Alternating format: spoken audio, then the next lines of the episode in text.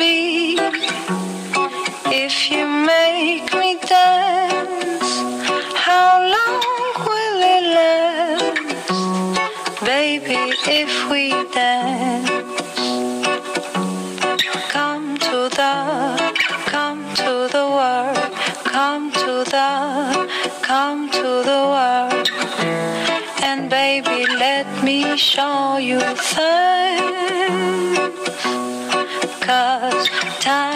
running and we can lose.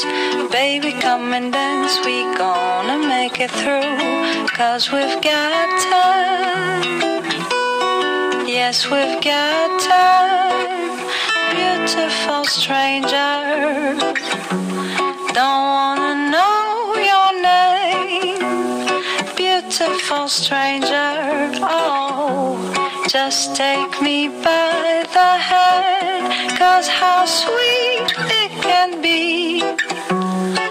If you make me dance. How long will it last? Oh, baby, if we dance.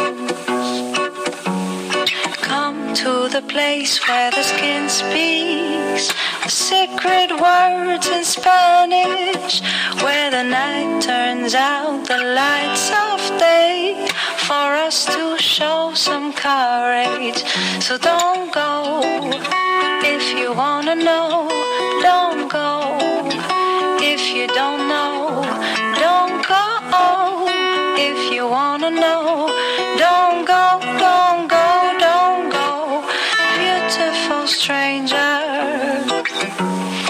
Take me by the hand, make me dance all night. I wanna take a chance, cause I love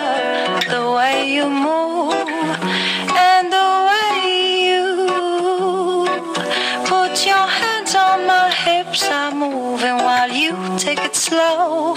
Makes me feel like I'm on a river flow. Cause we've got time. And yes, we've got time.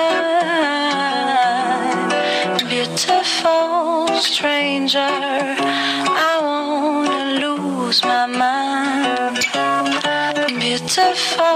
Stranger. In the danger of your arms. Oh, beautiful stranger. I wanna lose myself.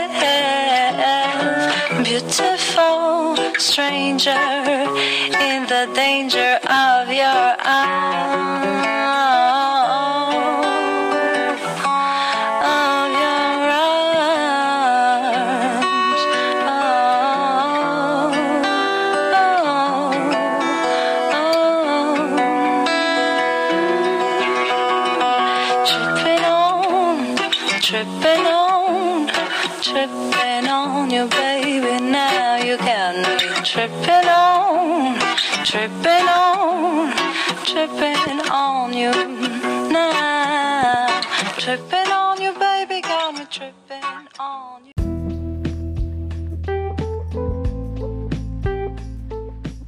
Muy pero muy buenas tardes, bienvenidos a Síntesis Vespertina, el periodístico de la tarde en Radio Arapey. Estaban escuchando al principio del programa Beautiful Tango, una canción de Indy Sara.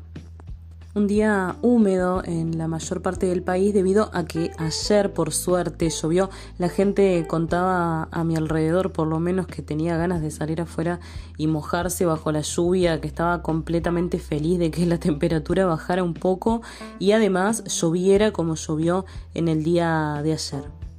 Vamos a escuchar algunas canciones más y ya venimos con síntesis vespertina y toda la información del día de hoy jueves 16 de marzo.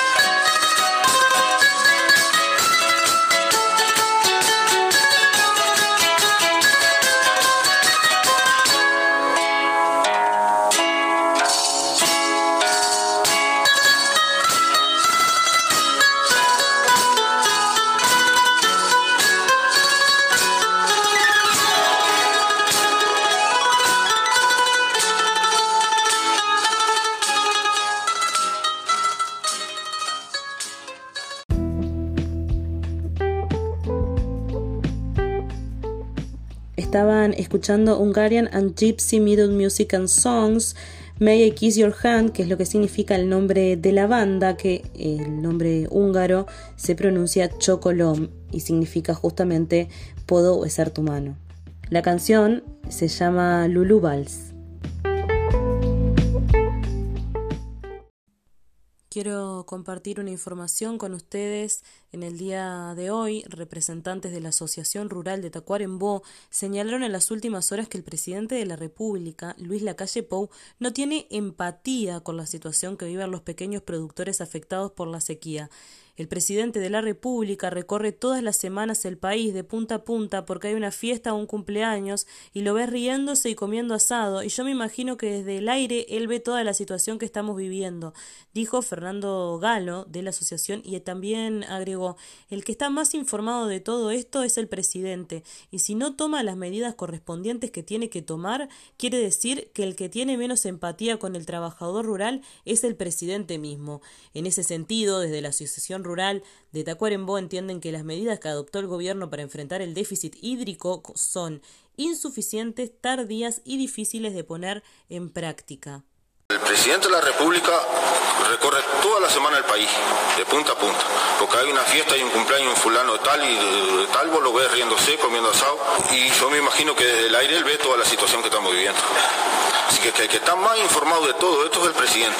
Y si él no toma las medidas que tiene correspondientes, que tiene que tomar, quiere decir que el que tiene menos empatía con el trabajador rural, con el productor rural, es el presidente mismo. La red de organizaciones de la sociedad civil que trabajan los derechos humanos relacionados con el pasado reciente en Uruguay.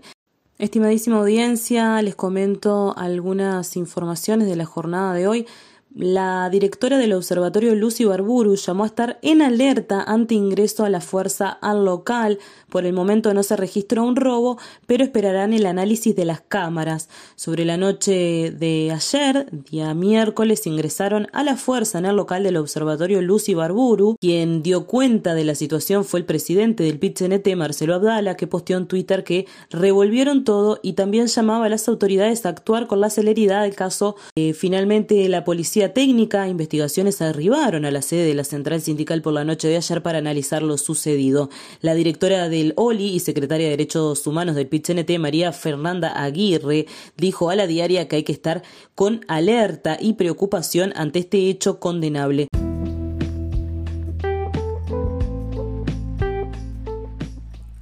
Dos entrevistas. Hoy vamos a estar conversando por un lado con Estela Ovelar, presidenta de ONAJPU, y por otra parte vamos a estar conversando con Sergio Aris Correta, jefe de estación de Inumet aquí en la ciudad de Salto, en Nueva Esperides. Así que no se pierdan el programa de hoy que vamos a compartir esta comunicación y además vamos a comentar como siempre algunas noticias. Estimadísima audiencia, tenemos el gusto de hablar en el programa de hoy con Sergio Ariscorreta. Él es jefe de estación de Inumet en la ciudad de Salto. Bienvenido, Sergio, al programa. Un gusto tenerte. Un gusto compartir la tarde con ustedes. Nos interesaba poder conversar. Ya la semana pasada habíamos estado conversando con Néstor, ahora no me puedo acordar del apellido, pero él es em, jefe del área de clima y meteorología del INUMET y conversábamos también sobre la sequía, las altas temperaturas, los estudios que se están haciendo en INUMET y nos interesaba tener la perspectiva del departamento, ¿no? De Salto, que también es uno de los departamentos que se ha visto más afectado, por ejemplo, por las temperaturas, eh, las temperaturas y la sequía. ¿Cómo lo están viendo desde la estación? Y si querés contarme un poco también sobre la estación misma, dónde está ubicada, cuál es el trabajo que, que hacen cotidianamente, te agradezco. Bueno, este, digamos que a lo largo de, de las distintas décadas que tiene la estación de meteorología en la ciudad de Salto ha pasado por distintas ubicaciones, este, en el centro de la ciudad, después el periodo tal vez más largo, allí en la zona de Parque Arriague, y desde el año 1997 está ubicada en el Aeropuerto Internacional de Nueva Espérides. Eh, em, originalmente era una estación que trabajaba las 24 horas del día, que formaba parte de la vigilancia atmosférica mundial y que da desde el, año 2004 se ha visto restringido en materia de recursos humanos y por lo tanto en el momento actual se están cumpliendo este, el trabajo durante 12 horas los 365 días del año. Básicamente esta es una estación de superficie, por lo tanto lo que hace es observar el, el, estado del tiempo hora a hora, los distintos parámetros que este, se necesitan para este, poder determinar eh, un estado del tiempo, como son este, las temperaturas, la humedad, la presión atmosférica, el viento, el tipo de nube que hay, el tiempo presente, si llueve o no, cae nieve o hay niebla. Este, eso es lo que se hace básicamente. Por lo tanto, es una estación que lo que hace es observación. Eh, posteriormente, la acumulación de esa información permite clasificar los distintos parámetros y así tenemos una climatología de, de un lugar. en otros lugares... No, no. ¿Eh? No, no, continúa, continúa. Sí. No, en otros lugares, este, en un país centralizado como este, es ahí en Montevideo donde se trabajan con esta información de aquí y de otros puntos del país, como también de escala regional o de estaciones de altura, y allí se van a emitir los pronósticos y seguramente tú has hablado la semana anterior con gente más calificada que nosotros que está encargada de este, producir los productos que la gente conoce algunas veces a través de la prensa, como son los pronósticos o eventualmente evaluaciones que tienen que ver con el clima y estas dos variables este, significativas del último tiempo, que fueron las precipitaciones, o más bien la ausencia de las mismas hacia el fines del año pasado y que se arrastró hasta el presente, como también, digamos, las distintas olas de calor que hemos estado padeciendo, a pesar de que ya estamos dentro del otoño climatológico, ¿no es cierto? En tu experiencia, eh, en esta climatología de salto, ¿no? De, la, digamos, del mm. análisis que se puede hacer de la información de los últimos años, de lo que tiene que ver con la sequía.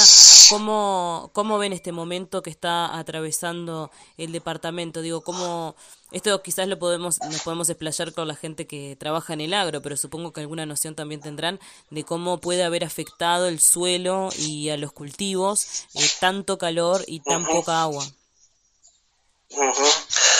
Bien, o sea, generalmente los términos de sequía comienza con el déficit de precipitaciones, es decir, hay eh, durante un periodo de tiempo algo que se le denomina normal y en este caso, al hablar de sequía meteorológica, es que la lluvia que hubo fue menor a lo que ha sido normal durante 30 años, por ejemplo, ¿no? Eh, después vendrán otro tipo de sequías, otros impactos que tienen que ver con este la afectación efectivamente del sector del agro, de las plantas, eh, y una final con un déficit hídrico que impacta donde hay reservas de agua que las mismas bajan y bueno, este, en otros lugares del país hemos visto que ha habido eso te iba a decir eh, eso te iba a decir. en materia del consumo de agua o y, el, las fotografías de la sequía en el embalse de Canelón Chico lo que han generado fue noticia estos últimos días ¿Se había visto algo así? ¿Cuándo fue la última vez que hubo una sequía tan eh, importante que recuerden? Mm, no recuerdo, pero este lo que te quiero decir es que habría que ver la foto de hoy de ese mismo embalse. 24 eh, horas, justamente en las últimas 24 horas, el departamento que más precipitó fue precisamente este, el de La Valleja, este, y impactando este, el nivel del agua en esa represa que tú hacías referencia. Este, ¿Se espera que por lo tanto, las precipitaciones? Bueno, nosotros, o, ustedes habrán visto en estos últimos días que, eh, a ver, hemos pasado por una inestabilidad atmosférica, fundamentalmente por el alto grado de calor, el calentamiento de eso produce este, un desarrollo vertical de la nubosidad con aportes de vientos de, del norte, este, se generan esas nubes que, bueno, algunos dicen son tormentas de verano y precipita en, en, determinado radio y, no sé, a tres kilómetros no, precipita nada. Las, las lluvias han sido muy irregulares en materia de distribución de, este, temporal y espacial, es decir, eh, aquí tuvimos este, en las últimas 24 horas, eh, mejor dicho, en las últimas 48 horas en la ciudad de Salto, 9 milímetros, en San Antonio 10, en Belén 60, en Constitución 10, en Terma de la y 15, por decirlo de alguna manera, de lo que está junto al río Uruguay. Este, esta situación se habrá de mantener eh, por lo pronto hasta el, no, no este viernes, sino el viernes 24. Se mantendría esta inestabilidad atmosférica. Esta inestabilidad, exactamente. En cuanto a las temperaturas, el día 20, eh, que es lunes, eh, se espera el ingreso de un, eh, un frente frío, por lo tanto van a disminuir las temperaturas, fundamentalmente las temperaturas máximas, que en este momento estamos en torno a los 30, 33 grados para estos días que faltan hasta el lunes y pasar a temperaturas de 26 grados, 24 grados, pero las mínimas se van a mantener en torno a los 20 grados aproximadamente. ¿Qué se espera para el otoño? ¿Se este, espera que bajen las temperaturas como suele ocurrir en el otoño o que siga esta, esta excepcionalidad de las este temperaturas elevadas y las olas de calor? Si bien el otoño empieza astronómicamente el próximo lunes, meteorológicamente ya estamos en el otoño y hasta, digamos, ayer o antes de ayer tuvimos temperaturas de 39 grados, 40 grados y sensaciones térmicas de temperaturas mayores de 42 o 43 grados. Por lo tanto, allí es sin duda que hay una, una anomalía. Ya llevamos 15 días, digamos, de este otoño. Si bien en el trimestre o sea, para cumplir este trimestre hasta que efectivamente empiece el invierno, eh, las temperaturas hacia eh, el comienzo de abril, el comienzo de Semana Santa, de turismo, el comienzo de las actividades del año, al menos eso dicen después que llega el último ciclista, este, bueno, se van a ir moderando y retornando a su valor este, normal, digamos, para la época del año. Sí, y la gente ya estará preguntando dentro de pocos días, alguna semana quizás, cómo va a estar en semana de turismo, ¿no? Que mucha gente opta por, por salir, por, por recorrer. Bueno, todavía eh, el Instituto Uruguayo de Meteorología no ha hecho un pronóstico este, referido a eso. Recién la semana que viene se estará eh, visualizando, digamos, la tendencia que puede haber a partir del día 2 de abril. Este, pero por lo que hemos, lo que se ha venido trabajando es una moderación con respecto a las distintas olas de calor que tuvimos durante el verano en materia de temperatura. En materia de precipitación, todavía no podemos decir de que se van a volver a los valores normales, aunque las mismas van a, este, van a atender hacia ese valor normal. Ahí está, bueno, muchísimas gracias Sergio por esta entrevista. bueno, ha sido un gusto compartir contigo y tu audiencia. Muchas gracias, como siempre a las órdenes.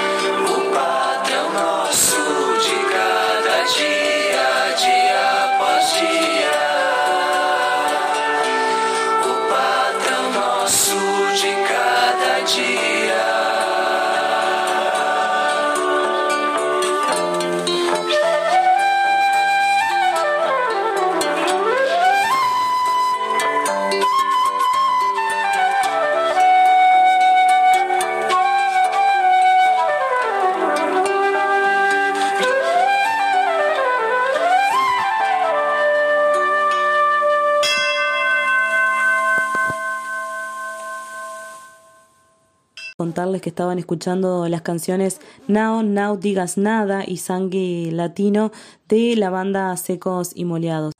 Estimadísima audiencia, tenemos el gusto de compartir esta entrevista con Estela Ovelar, la presidenta de ONASPU, la Organización Nacional de Jubilados y Pensionistas del Uruguay. Bienvenida, Estela, al programa, un gusto tenerte.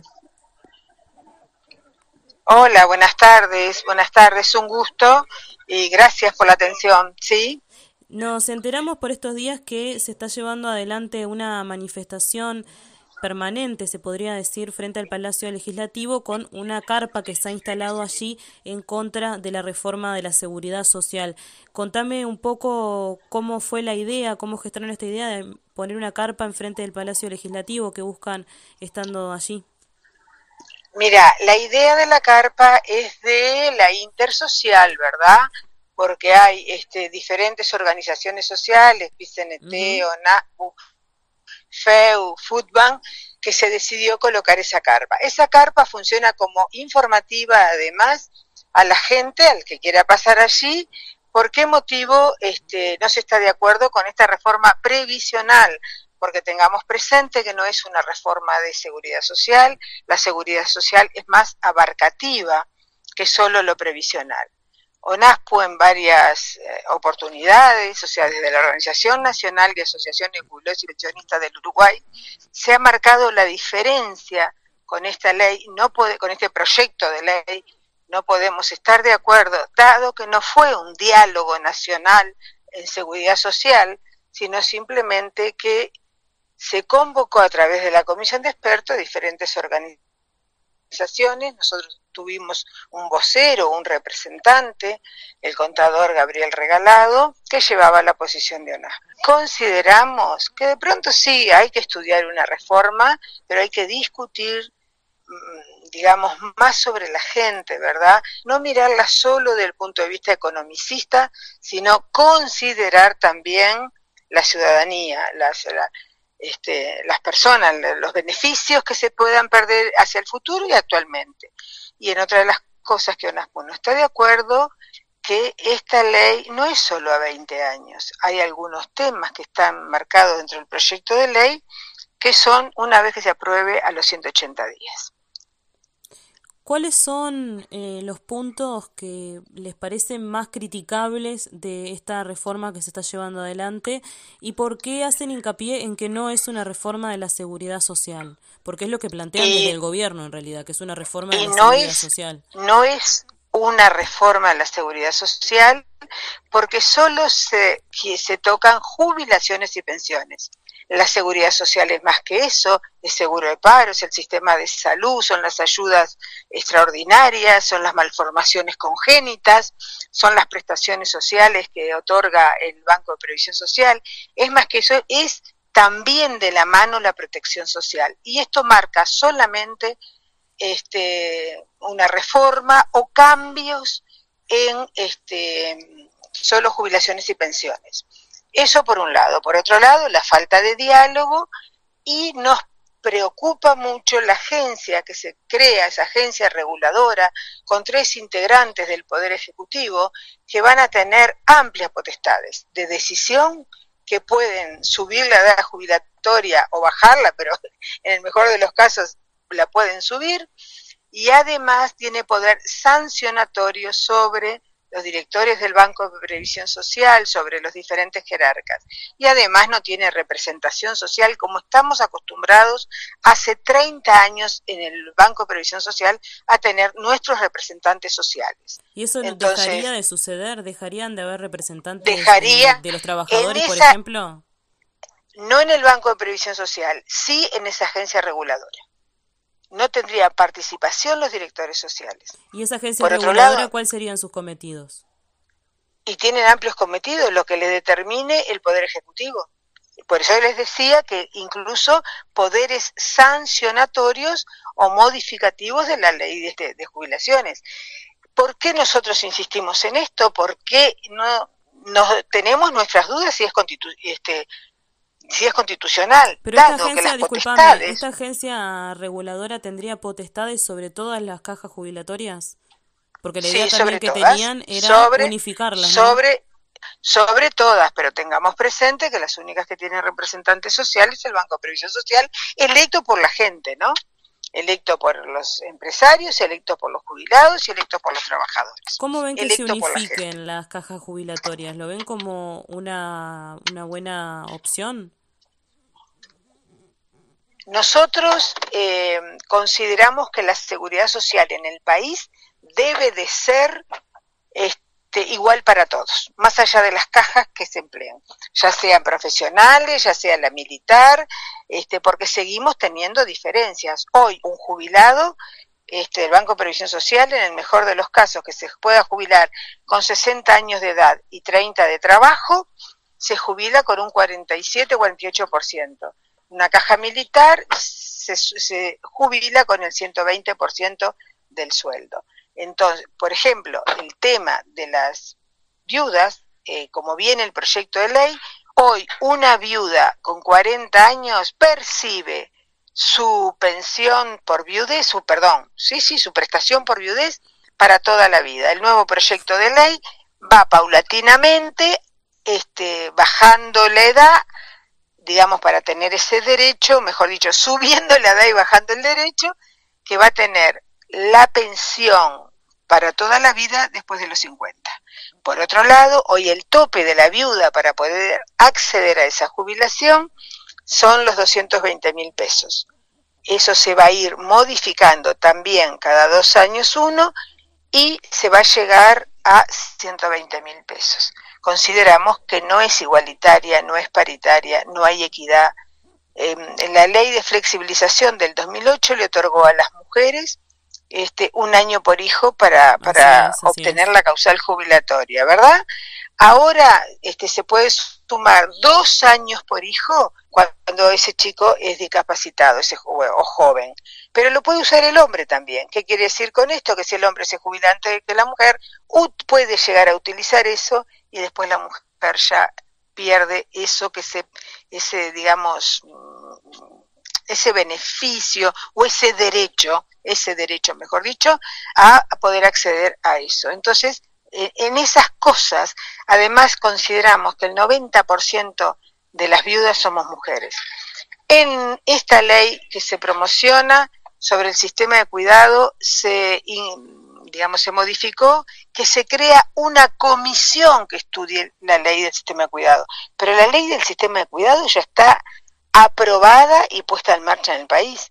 Mejorémosla, busquemos los recursos del cómo y este, sigamos adelante. Pero una comisión que estudie qué cosa. Si ya está, además, el, MIDES, el Instituto de la Mujer y el Instituto del Adulto Mayor, que además está el sistema de cuidados, tienen la dirección del MIDES. Entonces nos parece que es detener algunos derechos.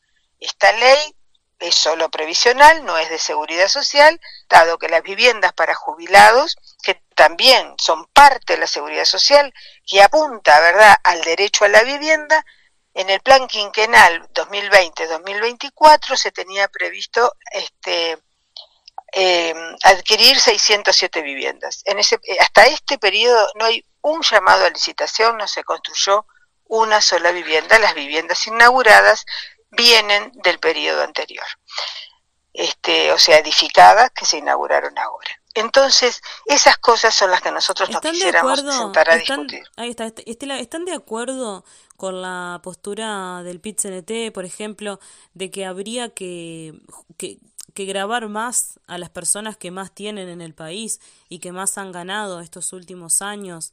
Eh, por ejemplo, me estoy refiriendo al agro, eh, porque ellos mismos plantean que no pueden poner más dinero que el que están poniendo para, para el Estado en este momento, porque son los que pagan más impuestos de la región y que no estarían en condiciones. Digo, por nombrar una de las propuestas que han hecho. Claro, más allá de lo que plantea el PCNT, ¿verdad? Más allá de lo que planteé, nosotros insistimos que somos el Uruguay, el único país de América Latina, del único país, yo te diría casi del mundo, que aportamos, aportan más los trabajadores que los empresarios. Tengamos presente que los trabajadores aportan un 15% y los empresarios un 7,5%. Tengamos presente que el señor presidente de la República, en su discurso último, cuando anunció, entre comillas, la rebaja de impuestos, este, habló de los millones que ingresaron por las exportaciones del agro. Entonces, sentémonos a conversar si eso no se puede modificar, porque cuando si alguien, si al agro le va bien, todos somos conscientes que al país le va mejor, pero al agro le fue bien. Lo vemos que, esté mejor, que le haya ido mejor al, eh, en, el, en este caso. el presidente es el derrame del que tanto se hablaba o, no es ningún derrame? ¿Es el qué, perdón? ¿Es, el qué? ¿El derrame del que tanto habló el gobierno? Eh, esta, esta supuesta rebaja de impuestos que algunos consideran que no están, pero se planteó así desde el gobierno? A ver, nosotros desde la UNASPU agradecemos todo lo que quede en el bolsillo de la gente porque lo vuelca en poder satisfacer sus necesidades básicas de mejor manera. ¿Qué queremos decir? Poder comer mejor, poderse atender mejor en salud en la franja etaria que nosotros representamos. Entonces, lo que te podemos decir, o les podemos decir a la audiencia, que para la UNASPU es insuficiente porque es insuficiente cuando los jubilados seguimos perdiendo poder adquisitivo. Porque ese 3% otorgado el año pasado a modo de adelanto, nosotros solicitábamos que no se descontara, y principalmente aquellos jubilados y pensionistas de menores recursos, porque seguíamos perdiendo poder adquisitivo. Y lo estamos comprobando. Dan las cifras del INE, el aumento en alimentación fue donde más hubo suba, un 11%, y en medicamentos más de un 6% nuestros jubilados y pensionistas donde más gastan es en alimentos y medicación, ¿verdad? Entonces, seguimos para nosotros pensando que es insuficiente.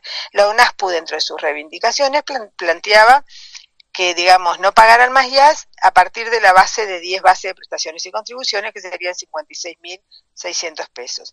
¿A quién favorece estas, eh, este renglón que marca el Ejecutivo o que marca este, desde Presidencia? Favorece a 20.000 personas. ¿Estamos en desacuerdo? No, está bien, pero es insuficiente, porque tenemos 140.000 personas cobrando una jubilación mínima. 17 mil pesos, donde hagan un préstamo que casi todas las personas lo están haciendo o para cubrir una medicación o para pagar una cuenta, están quedando en 10, 11 mil pesos en la mano. Entonces, esas cosas nos preocupan. Cuando los alimentos tuvimos un aumento de un 11 y un 12%. Esas son las cosas que quisiéramos que el señor presidente nos escuchara conversar con él. Tengamos presente que lamentablemente es el único presidente después de la apertura democrática que no hemos podido sentarnos a conversar más allá. ¿Como NASPU estás planteando? Como NASPU, sí, sí, lo estoy planteando como NASPU. O sea, Yo te lo puedo plantear. no pudo en ningún momento de todos los años que No se nos dio audiencia pero lo de este gobierno. ¿Cómo? Pero lo pidieron. Claro, claro, pero y en la marcha que hicimos el 10 de noviembre, que para nosotros esa marcha fue multitudinaria, con respeto, hay algo que me gustaría aclarar. ONASPO no somos un grupo político partidario en nuestras, eh, incluso en nuestra directiva, nosotros estamos prohibidos estatutariamente de hablar de política partidaria. Lo que sí hablamos de políticas y políticas públicas y políticas de derechos de nuestros representados, pero no política partidaria. El 10 de noviembre del año pasado, la marcha fue multitudinaria. Lo único que teníamos era la bandera de ONASPU y la bandera uruguaya. Y de ahí va a, va a continuar siendo nuestro camino. Es cierto que el representante social en el directorio también sale de ONASPU hace 30 años. ONASPU tiene comisiones y secretarías de seguridad social, de vivienda, de derechos humanos, de organización, en las cuales trabajan todas las asociaciones del país. Ahora nomás estamos regresando de Rivera, de un encuentro regional del norte, donde participaron asociaciones de Artigas, de Salto, de Tacuarembó, bueno, y mismo de Rivera este, de Paso los Toros, o sea, también de las localidades de esos departamentos. ¿Y qué estamos haciendo? Conversando con nuestra gente. La pandemia a esta franja nos ha pegado mucho y desde el punto de vista económico, en soledades, en aislamiento.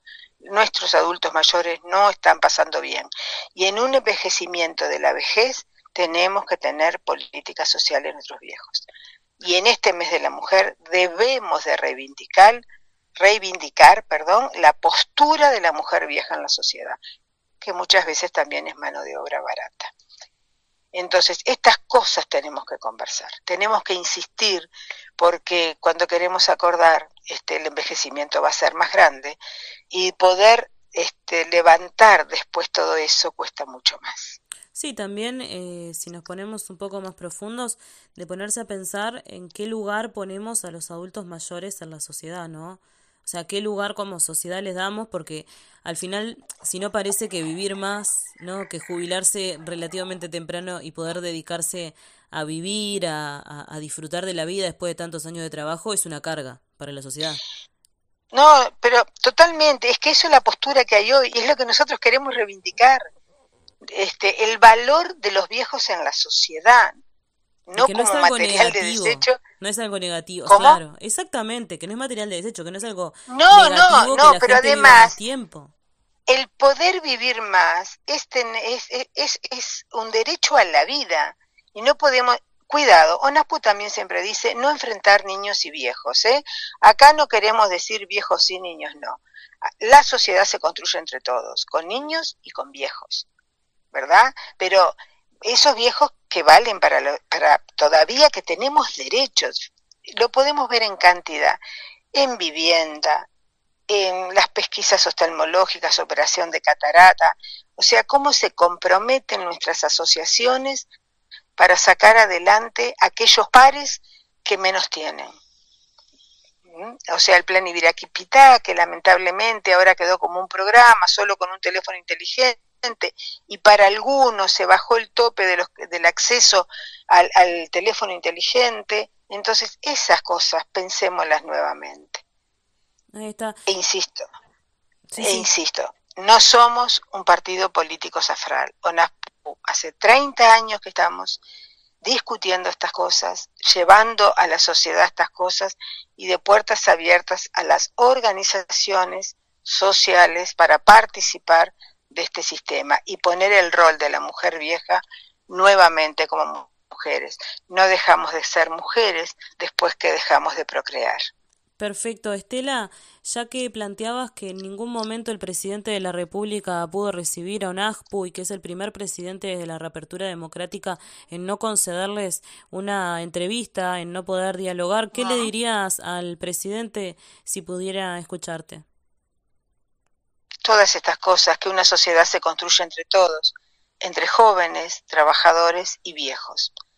Este, y no solo, digamos, la vejez cuando tenés un poder adquisitivo de mayor alcance, la vejez también cuando no se llega a ese poder adquisitivo. Tenemos todavía de dónde discutir como protección social a esos viejos y no como dádiva, sino como derecho, porque no todo aquel que cobra poco fue un vivo que trabajaba negro. Hay miles de circunstancias, miles de situaciones y son hoy nuestros viejos Muchos no se están pudiendo atender en salud porque no pueden costear los gastos de tickets y órdenes. Si son ocho medicamentos, sacan cuatro o te toman la mitad en vez de la pastilla entera. Y si nosotros hacemos un sistema de protección en salud, van a ser, va a ser menos costoso para el Estado. Y hoy, mira, en este encuentro regional que te decía recién que tuvimos, gente, gente, del interior que nos dice que hay lugares de ACE que realmente está faltando medicación. Hablemos de estas cosas, pero ONASPU no es para poner palos en la rueda, ONASPU es para construir. Se pudieron hacer 113 mil intervenciones oftalmológicas gracias al trabajo de todas las asociaciones filiales de ONASPO a lo largo y ancho del país, de forma honoraria y que esa gente se pudieron pesquisar 300 mil jubilados este, y pensionistas. Entonces, hablemos de estas cosas. Hay una estructura armada, hay gente dedicada, utilicemos todos esos recursos en beneficio de otros. Muchísimas gracias, Estela, por esta entrevista y nos mantendremos al tanto de cómo sigue toda esta discusión cómo no, quedo a las órdenes y gracias por tu atención, por tu tiempo y bueno, y por esperarme en esto que recién veníamos. Muchas gracias. Sí, bueno, hay que ¿eh? decirle a la gente que está viniendo en la ruta en este momento desde Rivera hacia Montevideo, eh, agradecemos que por no sé, por un milagro no se cortó la comunicación en ningún momento. No, paramos, le pedí, le ah. pedí al compañero que manejaba que parara porque así podíamos terminar de manera correcta porque la audiencia también se lo merece. Bueno, muchísimas gracias. A ti. Chao, chao. Chao, chao.